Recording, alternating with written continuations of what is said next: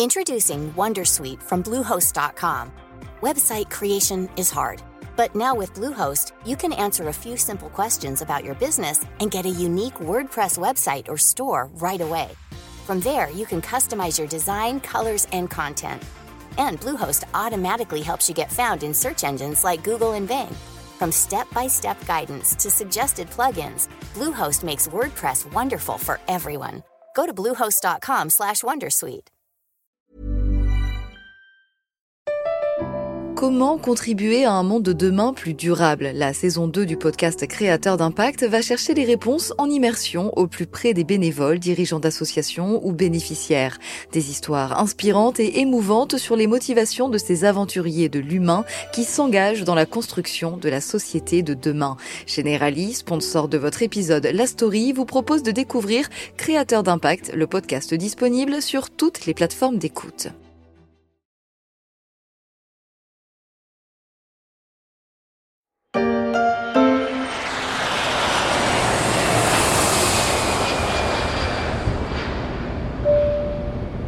Il y a une forme de malédiction pour Air France KLM.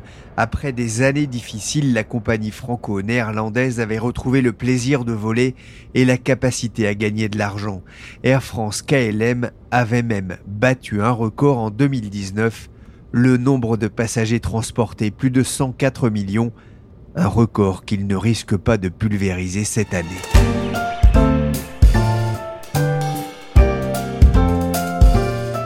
Je suis Pierrick Fay, vous écoutez La Story, le podcast d'actualité des échos, et on va revenir sur les déboires d'Air France KLM, balayés par la pandémie de coronavirus. Les fleurons de l'économie française enregistrent déjà des pertes très importantes. C'est le cas d'Air France qui annonce à l'instant que plus de 90% de sa capacité sera suspendue en raison des restrictions de voyage. La compagnie aérienne assure actuellement 5% de ses vols. Inimaginable. Au mois de mars, Air France KLM n'a transporté que 3 600 000 passagers, une chute de près de 60% par rapport à mars 2019, et sans le travail de la compagnie et de sa filiale Transavia pour rapatrier des Français et des Néerlandais dans leur pays d'origine, le chiffre aurait été encore plus faible. Air France ne vole plus aussi peu, et pendant ce temps, les soucis financiers s'accumulent, les caisses se vident, et les employés s'inquiètent pour la survie de leur entreprise. J'ai contacté Bruno Trevidi, qui est journaliste aux échos, en charge notamment du suivi des compagnies aériennes. Je le disais en préambule, cette crise intervient alors qu'Air France KLM se portait mieux depuis quelques mois. Et la question que l'on peut se poser, c'est le coronavirus menace-t-il aujourd'hui l'existence même du groupe? Ce qui est clair, c'est que sans euh, l'aide des États, Air France et KLM n'auraient pas tenu plus de un ou deux mois euh, sans euh, déposer le bilan. Donc effectivement, oui, c'est une crise qui menace l'existence même du groupe.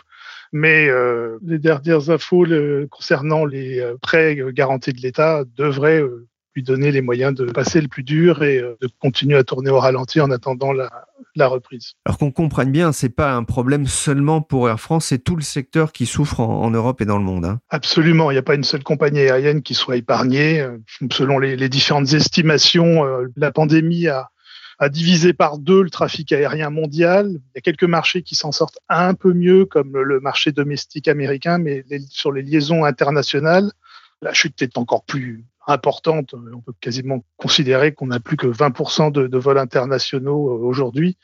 L'épidémie euh, continue à se développer dans le monde, euh, n'a probablement pas atteint son, son, pic et son impact maximum. Si c'est le cas en Europe, c'est pas encore le cas, notamment aux États-Unis, peut-être demain en Afrique. Donc la totalité du secteur est dévastée, euh, l'impact économique est monstrueux. On parle de plus de 300 milliards de dollars de manque à gagner. Donc, euh, en gros, euh, une crise de cette ampleur-là n'aurait laissé debout qu'une très faible proportion des compagnies aériennes mondiales sans intervention des États. Il y a encore des avions Air France, KLM, qui volent? Oui, Air France euh, continue d'assurer à peu près 2 euh, à 3 euh, de ce que serait son programme normal d'un mois d'avril, hein, selon son PDG Benjamin Smith. Un peu plus pour KLM. Bon, ça représente une demi-douzaine de vols par jour. Air France notamment continue d'assurer un vol quotidien sur les, les, principales métropoles régionales françaises. Et puis quelques vols long courriers qui sont soit des vols cargo, soit des vols de rapatriement. Ces dernières semaines, Air France a, a rapatrié plus de 170 000 personnes euh, dans les quatre coins du monde. Mais bon, on est euh, on est très très très très loin euh, d'une activité suffisante pour justifier les moyens de la compagnie évidemment. Oui, parce qu'il y a quasiment plus de recettes en ce moment. En revanche, il y a beaucoup de coûts, le coût des salaires notamment, mais aussi la, maintenance sont, sont des coûts très importants? On peut dire que la moitié à peu près des coûts d'une compagnie aérienne sont des coûts incompressibles, des coûts fixes. Alors, ceci étant dit, une grosse partie de ces coûts fixes, au premier rang desquels les salaires, sont maintenant euh, très largement euh, assumés par le contribuable, par l'État français, à travers les mesures dites d'activité partielle, ce qui n'empêche que Air France doit toujours euh, payer de sa poche euh, essentiellement euh, l'entretien de sa flotte, les loyers de ses appareils, et qu'au total, d'après toujours son PDG Ben Smith, la compagnie perd quand même l'équivalent de 25 millions d'euros par jour. Autre épée de Damoclès pour le groupe, la question du remboursement des billets. On, va sans doute en parler encore plus dans les, dans les prochaines semaines. Qu'est-ce que ça représente pour, pour le groupe? N'a pas vraiment eu de chiffre officiel. Hein. C'est un sujet sur lequel euh, Air France est un petit peu gêné aux entournures, évidemment, puisque la réglementation européenne les, oblige théoriquement à, rembourser euh, les passagers dont les vols ont été annulés. Mais euh, ce qui est certain, c'est que la compagnie n'en a pas les moyens, qu'aucune des grandes compagnies européennes d'ailleurs. On pense que pour Air France, ça représente à peu près un peu plus d'un milliard d'euros de recettes qu'il faudrait rembourser. IATA avancé le chiffre de 10 milliards pour les compagnies européennes et de 35 milliards de dollars au niveau de, des quelques 250 euh, compagnies internationales. Donc, euh, de quoi achever n'importe quelle compagnie, évidemment. Il y a quelques jours, Ben Smith, le patron de la compagnie, s'est adressé aux membres de la Commission de l'aménagement du territoire et du développement durable du Sénat. Il a déclaré ceci. Compte tenu de la crise et de l'incertitude qu'elle génère, ce soutien est indispensable pour permettre au groupe de traverser cette période critique il parlait du soutien des États. Il a été entendu, Bruno? Alors effectivement, euh, il a été entendu peut-être même au-delà de ses espérances, hein, puisque euh, le gouvernement a annoncé euh, vendredi que Air France KLM et Air France plus spécifiquement bénéficieraient au total de 7 milliards d'euros de prêts directs et indirects. Donc 4 milliards de prêts bancaires garantis à 90% par l'État et 3 milliards d'argent directement prêtés par l'État. Tout cela étant au bénéfice du groupe Air France. L'État néerlandais, de son côté, préparant également euh, un soutien financier de 2 à 4 milliards pour KLM spécifiquement. Ce qui est amusant, c'est que chacun des États se charge de euh, la partie nationale du groupe, en quelque sorte. Les avions d'Air France sont cloués euh, au sol, il n'y a pas de vol, et donc il faut soutenir Air France. Nous allons apporter, à la demande du président de la République et du Premier ministre, un soutien historique à Air France. On vient d'entendre le ministre de l'économie Bruno Le Maire, invité du journal de TF1, c'était le 24 avril, il parle d'un plan de soutien historique est-ce qu'il sera suffisant, sachant que Ben Smith ne voit pas de retour à la normale avant deux ans? Le même Ben Smith euh, répond par l'affirmative quand on lui demande si ça sera suffisant. Très difficile pour lui de faire la fine bouche. En gros, euh, les 7 milliards pour Air France et les 2 à 4 milliards pour KLM, ça devrait permettre de faire face au creux de la vague euh, en, termes de rentrée financière ces prochaines semaines, c'est même ces prochains mois des périodes pendant lesquelles le groupe a à la fois des échéances financières et euh, des remboursements de dettes, des loyers d'avion à payer, et durant laquelle il peut compter sur euh, de très maigres recettes. Et puis, euh, au-delà de ça, ça devrait permettre, d'après toujours le, le patron d'Air France KLM, de continuer à opérer au ralenti, mais en montant en puissance pendant 12 à 18 mois à peu près. Alors effectivement, la crise durera probablement plus longtemps. Le retour à la normale prendra probablement euh, un peu plus que 12 à 18 mois. Mais euh, entre-temps, euh, et sur la base d'une remontée progressive du trafic, il faut espérer qu'à un moment donné, Air France arrivera dans un premier temps à couvrir ses coûts et puis dans un second temps à dégager des maigres bénéfices avant de revenir éventuellement à une situation normale à la fois tant du point de vue du trafic que des bénéfices. Mais bon, c'est difficile à définir. Oui, la réduction des coûts, c'est effectivement une donnée euh, importante. Ça l'était déjà euh, avant même euh, la crise. Ça veut dire qu'Air France ne pourra pas faire l'économie d'une réforme en, profondeur? Mais c'était clairement déjà pas le cas avant la, avant la crise, puisque Air France avait notamment des, des foyers de pertes récurrents assez importants sur son réseau domestique et puis une une performance, une rentabilité euh, très inférieure à celle de ses concurrents. Donc en général, quand l'écart est de 1 à 2, euh, ça finit mal.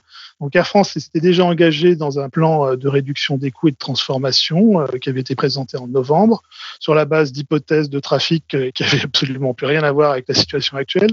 Donc, dans toute logique, ce plan de transformation va devoir être durci, les réductions de coûts vont devoir être amplifiées et accélérées. Ça a été annoncé par euh, Benjamin Smith. Les modalités restent à préciser, mais on sait déjà que ça portera notamment sur, euh, plus spécifiquement sur Air France et plus spécifiquement sur euh, les, le réseau domestique d'Air France, qui est, comme je le disais, le, la principale source de pertes.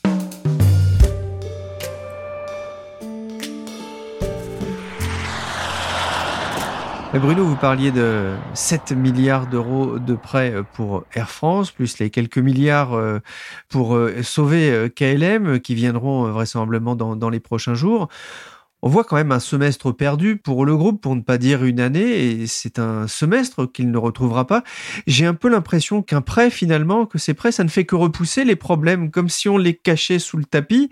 Est-ce qu'il n'aurait pas été plus simple de nationaliser euh, euh, la compagnie? Ça ne répond pas au même problème, en fait. Le prêt permet d'éviter une faillite immédiate faute de trésorerie. Donc il fallait une mesure urgente d'injection de cash la nationaliser la compagnie euh, pouvait se faire de deux façons. Soit on rachète les parts des actionnaires, auquel cas euh, Air France euh, ne bénéficie d'aucune injection de capital et on n'a absolument rien résolu. Soit l'État ou un autre actionnaire accepte d'augmenter le capital, d'injecter des fonds mais d'abord, ça, ça demande l'approbation par les autres actionnaires, qui sont peut-être pas tous sur la même longueur d'onde, et ça prend forcément un peu de temps. Donc, euh, c'était pas une solution euh, à court terme la nationalisation. Ça ne l'est peut-être même pas non plus à moyen et à long terme. Ceci dit, il est bien évident que euh, si le prêt règle la question de la trésorerie à court terme, il règle pas la question de la rentabilité sous-jacente et puis du manque de fonds propres d'Air France KLM et d'Air France en particulier. Donc la question des fonds propres reviendra peut-être sur la table, mais euh, encore une fois, toute décision sera un peu compliquée à prendre parce que Air France, a, KLM a plusieurs actionnaires de référence, l'État français, l'État néerlandais qui s'est invité l'an dernier et qui est aujourd'hui au même niveau que l'État français, et puis également euh, des partenaires stratégiques, Delta Airlines, China Eastern, et euh, même des fonds d'investissement qui ont monté en puissance assez récemment. Euh, et tous ces actionnaires-là doivent être pris en compte pour toute décision concernant les fonds propres. Quelle est la position des, syndicats? Il n'y a pas de position à arrêter dans l'ensemble. À différentes occasions, les syndicats ont été consultés, notamment sur les, plans d'activité partielle, comme le prévoient les règlements, etc. Et puis, euh, des discussions ont été engagées justement sur les, mesures à prendre pour pouvoir amplifier ces économies. Donc, apparemment, les discussions euh, se passent bien. Et puis, le, les syndicats ont euh, éprouvé les mesures de recours à l'activité partielle, donc globalement sont en phase avec les, euh, les décisions qui ont été prises jusqu'à présent pour maintenir la compagnie à flot. Après, est-ce que ça durera? Ben, Ça reste à voir. Mais Bruno, est-ce que ces prêts étatiques à terme ne vont pas se transformer en actions de la société? Pourquoi pas? C'est possible. Mais a priori, euh, il y a 36 façons de rembourser un prêt sans le rembourser. En gros, ça consiste à faire ce que fait l'État français, c'est-à-dire à prendre d'autres prêts auprès d'autres personnes euh, ou à éventuellement émettre des obligations pour rembourser des prêts. Voilà. Donc c'est, encore une fois, ben, je dirais, d'abord, euh, la première chose à faire, quelle que soit la formule euh, imaginée pour euh, renforcer la structure financière de l'entreprise, c'est d'augmenter sa rentabilité, c'est bien évident. En l'occurrence, là, on n'est plus dans la problématique de la rétablir, donc rétablir la rentabilité, la remettre au niveau des concurrents, faire faire en sorte que l'entreprise ait les moyens de financer ses investissements avec l'argent qu'elle gagne et pas avec l'argent qu'on lui prête. Ben ça, c'est le défi euh, ben, court moyen terme d'Air France et puis le reste euh, secondaire. Bruno Le Maire évoque aussi des conditions pour Air France pour bénéficier de ce prêt. C'est l'argent des Français, rappelle-t-il. Et parmi les conditions, il y a celle-ci. Air France doit devenir la compagnie aérienne la plus respectueuse de l'environnement de la planète. C'est la condition à laquelle je suis le plus attaché Il faut qu'Air France nous présente un plan de réduction des émissions de CO2, de transformation de sa flotte pour être moins polluante, émettre euh, moins de bruit et être plus respectueuse de l'environnement. Bruno, il y a un débat assez vif entre le MEDEF et une partie de la classe politique sur cette question euh, du maintien des objectifs environnementaux en cette période compliquée pour les entreprises. C'est aussi un débat qui agite Air France KLM Air France KLM, c'était déjà euh, sans ambiguïté engagé en faveur d'objectifs environnementaux, avait déjà pris l'engagement de réduire ses émissions de CO2 dans des proportions assez importantes. C'était des engagements qui sont eux-mêmes pris dans le cadre des engagements globaux de l'ensemble du secteur, euh, transport aérien et aéronautique. Donc je dirais que quelle que soit la conjecture, euh, il y avait cette obligation et ces engagements en, toile de fond. Maintenant, la question est de savoir si effectivement Air France KLM a encore les moyens euh, de peut encore se permettre d'atteindre ces engagements. A priori, on peut le penser paradoxalement parce que finalement, ça rencontre les intérêts fondamentaux de l'entreprise qui sont euh, de réduire sa facture pétrolière et puis de supprimer euh, des lignes intérieures déficitaires. Tout ça contribuerait à réduire euh, les émissions de CO2 incidemment, tout en améliorant la situation financière, la rentabilité d'Air France et d'Air France KLM. Par contre, il s'agit de savoir jusqu'où on peut aller et dans ce domaine-là, il n'y a pas réellement de consensus dans le débat puisque certains voudraient par exemple qu'Air France renonce euh, à desservir euh, des liaisons intérieures en transférant son trafic euh, au train. Ce qui est possible sur une liaison de point à point hors Nice n'est pas forcément possible quand il s'agit d'alimenter un vol long courrier au départ de, de Roissy CDG une liaison, aller, je sais pas, aller en, aller à Bordeaux, de Bordeaux à Roissy pour, prendre l'avion en train, ça, ça met pas deux heures, ça met plutôt trois heures et demie, quatre heures.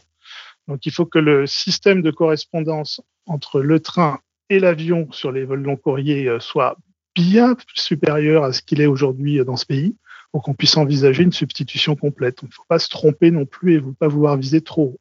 Sinon, on casse le modèle d'Air France euh, et d'Air France KLM. Il y a beaucoup d'avions au rencard en ce moment hein, qui ne volent pas. Euh, certains ne revoleront peut-être jamais. Je ne parle pas uniquement là que de, du cas d'Air France. Hein, pour beaucoup de compagnies, est-ce que ça peut aussi bah, inciter les compagnies à, renouveler euh, plus rapidement leur flotte Les compagnies ne demanderaient pas mieux que renouveler plus rapidement leur flotte parce qu'en général, ça leur génère des économies de fonctionnement. Mais il est évident que dans la mesure où elles ont aujourd'hui plus les moyens d'assurer leur survie, elles sont moins préoccupées de renouveler leur flotte. Tout ça est une question de moyens financiers. On peut tout à fait imaginer qu'une compagnie euh, qui ne bénéficierait pas du soutien financier dont bénéficient certaines serait amenée plutôt à faire euh, durer euh, de vieux avions totalement amortis sur lesquels elle n'a plus de loyer à payer, plutôt que de les remplacer par des avions plus modernes, surtout dans un contexte de pétrole extrêmement bon marché et d'incertitude sur ce que sera le trafic et la demande au moment où les avions seraient livrés. Bruno, pour le gouvernement, il était impensable de, laisser tomber Air France? Oui, alors laisser tomber Air France, oui. Enfin, quelques éléments pour rappeler euh, ce qu'est Air France. Air France, c'est le premier euh, employeur d'Île-de-France quand même.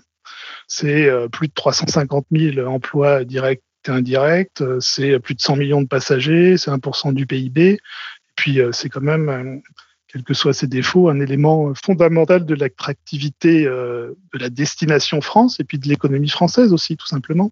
Avoir une grande compagnie internationale qui réussit à faire euh, de l'aéroport de Roissy-CDG euh, un point de rencontre des trafics internationaux, c'est évidemment plus favorable à l'implantation d'entreprises étrangères, de sièges, de toutes sortes de choses qui rapportent de l'argent et de l'emploi que d'être à la, je dirais, d'être le bout de ligne de compagnies étrangères pour qui ont euh, leur, euh, leur hub et leur plaque tournante et leur quartier général à l'étranger. Est-ce que Air France KLM peut sortir renforcé de cette crise, à l'instar de ce qui s'était passé en 1994, à l'époque, Air France avait frôlé la, faillite? Alors, ce qui est certain, c'est que si elle n'en sort pas renforcée, au moins elle en sortira tout court. Elle fera partie des survivants. Dans un monde où il y aura probablement moins d'acteurs, euh, Air France sera intrinsèquement, je dirais, de facto renforcée. Après, euh, disons que la crise devrait accélérer sa transformation, comme ça, ça a été le cas en 94. Le contexte est évidemment quand même différent dans la mesure en, en 94, la crise était euh, quasiment spécifique à Air France dans un contexte de croissance très forte du trafic aérien mondial. Donc la transformation d'Air France, de, la compagnie Air France de 1994, a été facilitée par la très forte croissance du trafic aérien mondial. Là, on peut se poser la question de ce que sera la croissance du trafic aérien mondial et même euh, de savoir s'il y aura de la croissance. Ça sera certainement cet élément-là qui sera décisif dans la capacité d'Air France, effectivement, à sortir renforcée de cette crise.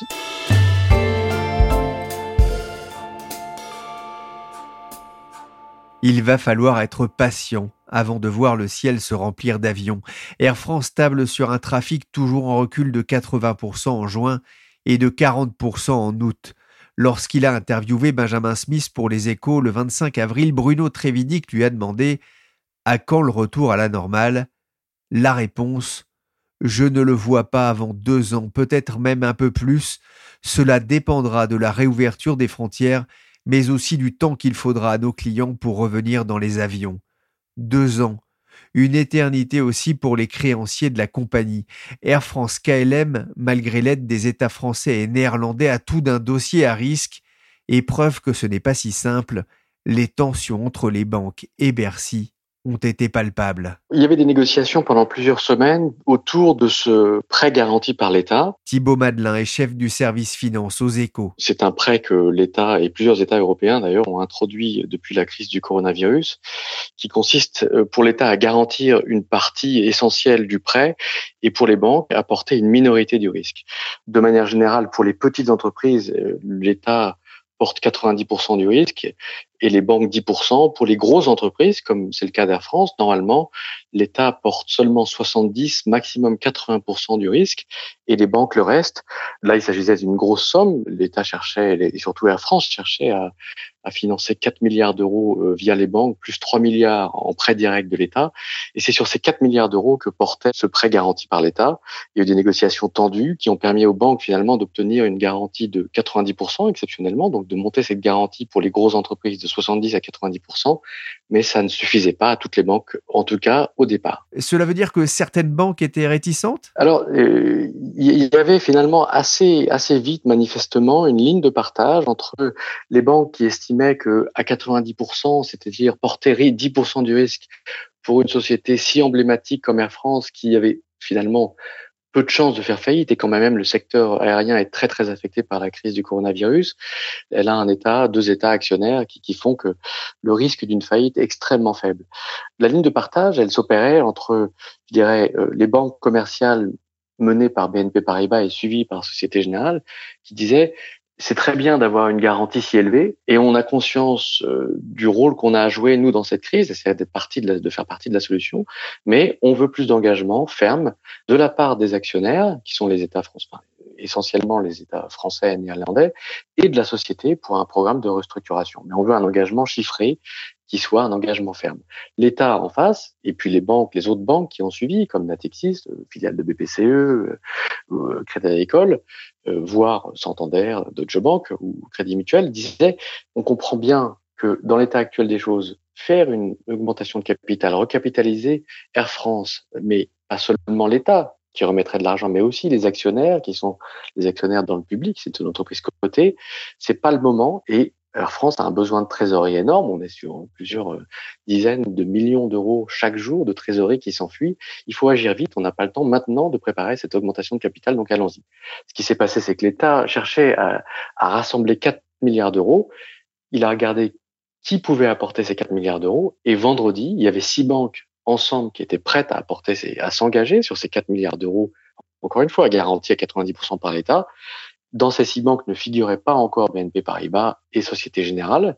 Donc il s'est dit, bon, on y va, on y va sans elles. Et finalement, euh, Société Générale et BNP ont pris le train en marche? Et voilà, finalement, euh, ce qui s'est passé, c'est que pendant le week-end, il y a eu des discussions entre Bercy et BNP Paribas et Société Générale. Elles disent que les discussions font partie d'un processus normal. En l'occurrence, je pense pas que ce soit tout à fait normal. Je pense que l'État été prêt à aller sans elles. Mais il y avait un coût sans doute en termes d'image, aussi en termes d'opportunités commerciales, qui fait que ça aurait été malvenu pour ces deux banques de ne pas faire partie du pool bancaire. Et ce qui s'est passé, c'est que dès dimanche soir ou lundi matin, les deux banques commerciales françaises se sont retrouvées dans le pool bancaire. Le coût aurait été trop lourd à la fois pour les banques, mais aussi pour l'État. C'est-à-dire que avoir les deux grandes banques commerciales françaises qui ne feraient pas partie euh, d'un prêt aussi emblématique euh, serait fait désordre. On sent une certaine tension plus générale entre Bercy et les banques pourquoi Thibault Disons qu'il y a une différence, je pense, entre 2008 euh, et 2020. C'est que en 2008, euh, les banques étaient clairement à l'origine de la crise. Cette fois-ci, c'est différent. Les banques ont à cœur de faire partie de la solution. Et d'ailleurs, elles sont mobilisées pour accorder ces prêts et soutenir l'économie. Après, on parle de dossiers qui sont quand même des très très gros dossiers. Là, on vient de parler d'Air France, KLM, il y a eu Fnac Darty, et puis il y en a d'autres qui sont en cours de négociation dans, dans les gros euh, prêts garantis par l'État. Ça concerne Conforama, ça concerne Renault, Europcar. Ce sont des entreprises qui, pour certaines d'entre elles, sont affectées immédiatement par la crise du coronavirus. Pour d'autres, il y a peut-être une question sur le business model. Enfin, c'est certaines entreprises qui, avant, avaient peut-être des difficultés de financement ou étaient déjà un tout petit peu fragilisées. Donc les banques, même si elles ne portent que, on va dire, 10 à 30% du risque selon les cas, elles vont se dire, oui, mais est-ce que vraiment, même cette part de risque qui peut sembler un peu marginale, est-ce qu'il y a du sens à aller aider les entreprises? Et puis après, il y a aussi des attitudes, c'est-à-dire qu'il y a des patrons de banque qui parfois peuvent euh, avoir des convictions fermement ancrées et qui vont se heurter avec l'impératif d'urgence que va avoir l'État ou l'entreprise. Et puis après, il y a des dynamiques humaines, euh, on négocie, euh, on a beau négocier par téléphone et pas dans un bureau, c'est très tendu. Et les, les, les, banques, certes, en ce moment, vont sans doute mieux que les entreprises qui sont concernées, parce que aussi elles bénéficient du soutien de la Banque centrale européenne, elles ont bénéficié d'un de, de, tas d'assouplissements réglementaires depuis un mois, mais elles savent qu'à la fin, elles porteront une partie importante de la facture et ça, quand on regardera les comptes dans six mois à un an, quand on verra le nombre de défaillances, que ça va impacter immédiatement les comptes des banques et ça peut ensuite entraîner les banques vraiment dans un gouffre. Merci Thibault Madelin, chef du service finance aux échos, et merci Bruno Trévidic, spécialiste de l'aérien. La story, le podcast d'actualité des échos, s'est terminé pour aujourd'hui. L'émission a été réalisée par Willy Gann, chargé de production et d'édition Michel Varnet. Vous pouvez nous retrouver sur toutes les plateformes de téléchargement et de streaming de podcasts. N'hésitez pas à vous abonner et à partager nos émissions. Pour l'actualité en temps réel, c'est sur leséchos.fr.